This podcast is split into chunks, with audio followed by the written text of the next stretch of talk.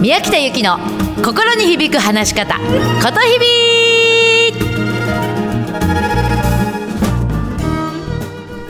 おはようございます。9月6日金曜日ことひびの宮北由紀でございます。週末ですね。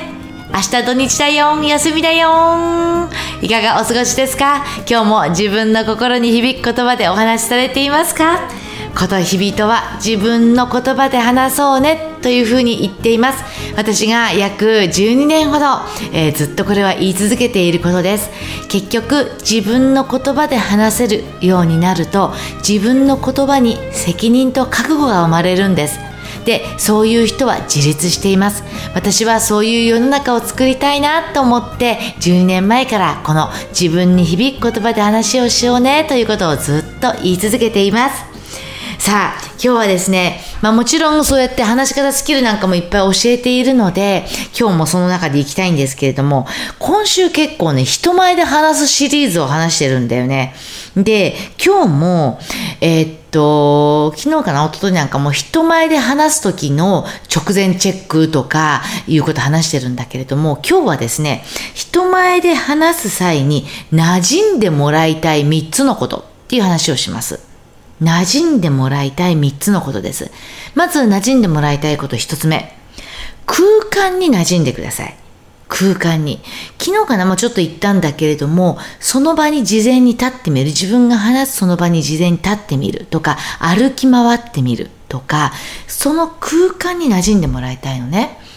例えばさ、みんなもさ、自分のお家って当然居心地いいでしょ？それは空間が自分に馴染んでるからなのね。初めて行く会場っていうのはさ、初めてだからなんかこう居心地が悪いじゃない？なんか人の洋服着てるみたいなさ。うん。なので少しでも限られた時間の中でその空間に馴染むと、本当に自分自身の気持ちがリラックスして話ができるようになります。なので、ぜひまずは空間に馴染んでみてください。そして二つ目。今ちょっと言ったけれども、当日自分が着る洋服、そして靴、履物、これに馴染んでおいてください。特にね、大切な発表、大切なプレゼンだからとかって言って、それに向けて洋服を新しくしたりとか、新しい靴を揃える。これはいいんだよ。いいんだけれども、それを当日まで大切に取っておいてほしくないのね。事前に何度かそれに袖を通し、靴も何度も履き、馴染んどいてもらいたいんですよ。でないと、当日来ました。立ちました。喋りました。なんか肩のあたり、腕のあたりがきついとか、なんかスカートのひらひらが気になるとか、ウエストなんかボコボコが気になるとか、そういうすんごくくだらないところが気になってきちゃって喋りに集中できないの。なので、必ず当日着る服っていうのは、事前に着慣れたものにしておいてください。はい。そして3つ目。小道具に馴染むでございます。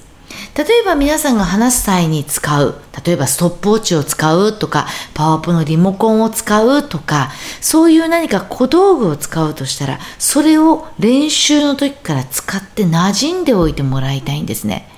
これすっごく大切です。小道具を大切にしてもらいたいんです。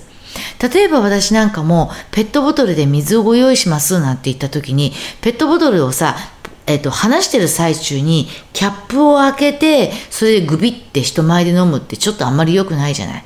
すぐストローか何かでチュッて飲みたいよね。そうした時に、100円ショップで、あの、ほら、ペットボトルに、のキャップだけ変えてストローがさせるやつありますよね。ああいうの事前にいくつか買っておいて、当日付け替えたりするんですよ。で、その、えっと、ストローのやつには事前から使っておいて慣れておく。私そこまでやるのね。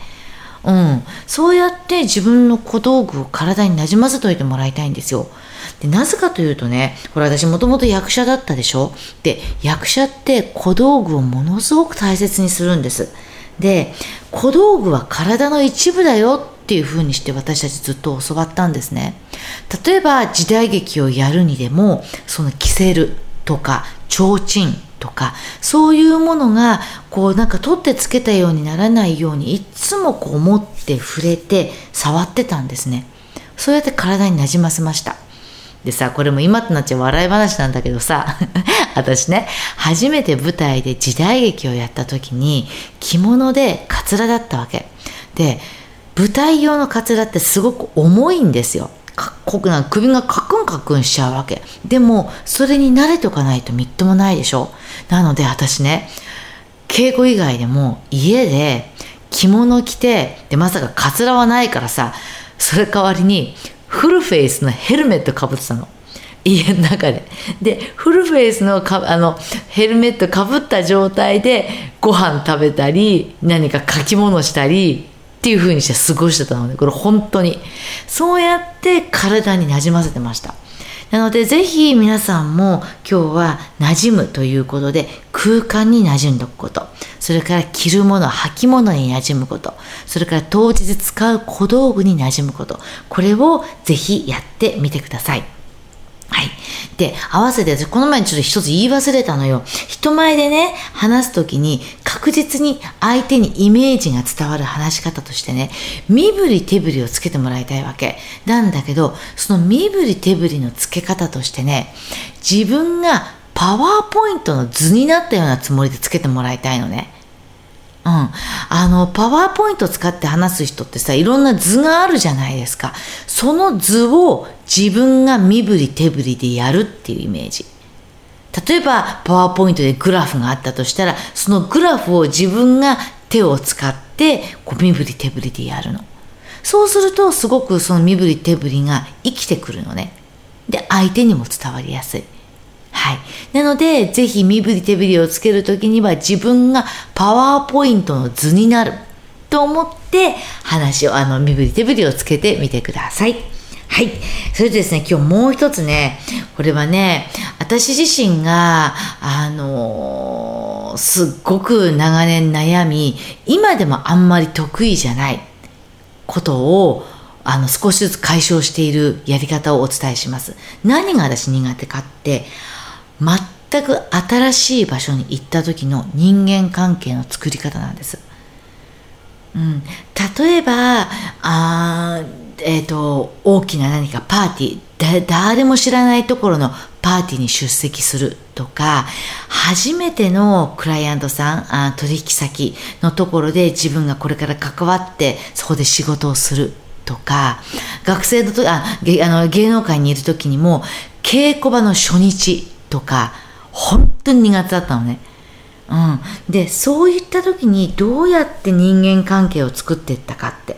これはね別にこれが正しいやり方だよっていうつもりは私全然言うつもりないの。なんだけども私も数多くの失敗を繰り返しながらあこれはちょっとうまくいったなっていう方法を今日はピックアップしてお話しします。なのでこう新しい場所苦手なんだよなっていう人はぜひちょっと参考にしてみてください。まず周りの様子をよく伺うことなんですね。ここにはどういう人が集まり、どういう気質でどういう空気感なのか。客観的に遠巻きにそれを眺めて、それこの外堀からこう少しずつ少しずつ丁寧に埋めていく感じなの。うん、例えば私なんかもうチームで何かを作り上げるって言った時にいきなりガツンガツンいかないのね遠巻きに見るんですよ私であこれ私いけるなとかこれできるかなって言った時にいきなり出しゃばらないでですね外堀から少しずつ少しずつ埋めていくんですよ。たとえあこれ私できますとか私これ知ってますと思っていても最初からガンガン入っていかないんですね。まあ変な話別に自分が脳ある脳あるっていうつもりはないんですけど脳ある鷹は爪を隠すっていうことをよく言うじゃないですか。じっと様子を伺って控えめに最初は謙虚に控えめに入っていくんですよ。最初からねこう張り切っていってしまうと後でね息切れするのね。で最初の印象ガンガン行く印象をあの周りに最初に与えてしまうとしばらく経ってからいや私こんなこんな人間じゃないのになっていう本来の自分とねギャップが生まれてしまうんですよ。なので時間をかけてじっくりと外からこう様子を眺めて少しずつ少しずつあなたのポジションを作ってってもらいたいんですね。最初はこうなんていうのかなあパズルのピースで言うと全体図パズルのピースの全体図をこう総なめする感じ。で少しずつ少しずつあなたがそのパズルのピースの一つのピースになる。っていう感じ。そうやって入っていくと組織の中でも組織の中に何かあなたが属するっていう時にもなくてはならない存在になるはずなのね。最初からガンガンいっちゃうと本当に後で大変になるからね。周りがまず何を求めているかそれを慎重に探りその中で丁寧に丁寧に外堀から埋めていってみてください。それが私があのやってて比較的こううまくいっている方法でございますはい、えー、こんなようなこともね私あのー、ことひび通信、メルマガで書いています。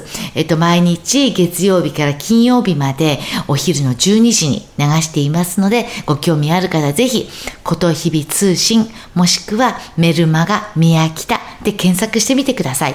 アドレスとお名前を登録するだけで毎日当然無料で届きますので、たった1分ぐらいで読めるからね、読んでいただきたいと思います。さあ、それでは今日の1曲でございます。ジブリの海の見える街。これはね、埼玉市の K さんから頂戴しました。小学校の時に自分がちょっと気になる女の子がいつもピアノで弾いていたんです。なんか小学生ながらにこの女の子がこの海の見える街をピアノで弾く姿を見るとドキドキしたんです。なので今でもこの曲を聴くとちょっとドキドキします。と埼玉市の K さんからえー、リクエストを頂戴しました。えー、聞いてますか、えー、ぜひ皆さんも聞いてみてください。えジブリの海の見える街でございます。それでは皆さん、今日もうまく話すな、心を込めて話してね。また来週お目にかかりましょう。じゃあねまたね